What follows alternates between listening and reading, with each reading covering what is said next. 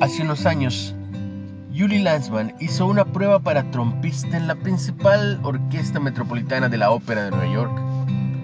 Esta se realizó detrás de una cortina para evitar los prejuicios de los jueces.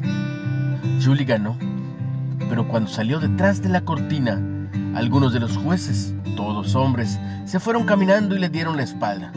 Al parecer buscaban otra clase de persona. Por otro lado, los israelitas pidieron un rey.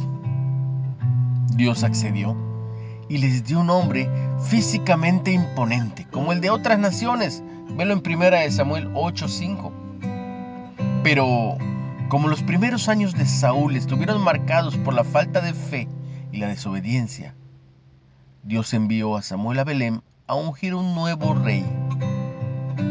Cuando Samuel vio a Eliab, hijo mayor, pensó que Dios lo había elegido porque era físicamente impactante. Pero Dios hizo reflexionar a Samuel diciéndole, el hombre mira lo que está delante de sus ojos, pero el Señor mira el corazón. Dios había escogido a David para liderar a su pueblo.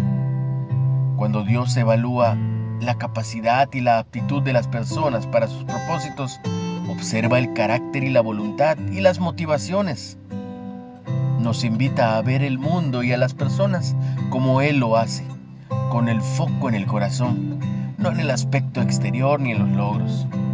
Una reflexión de Marvin Williams. ¿Por qué es vital no juzgar a los demás según los prejuicios personales? ¿O qué significa para ti tener un corazón fiel para Dios? Dios, ayúdame a no evaluar a las personas por su aspecto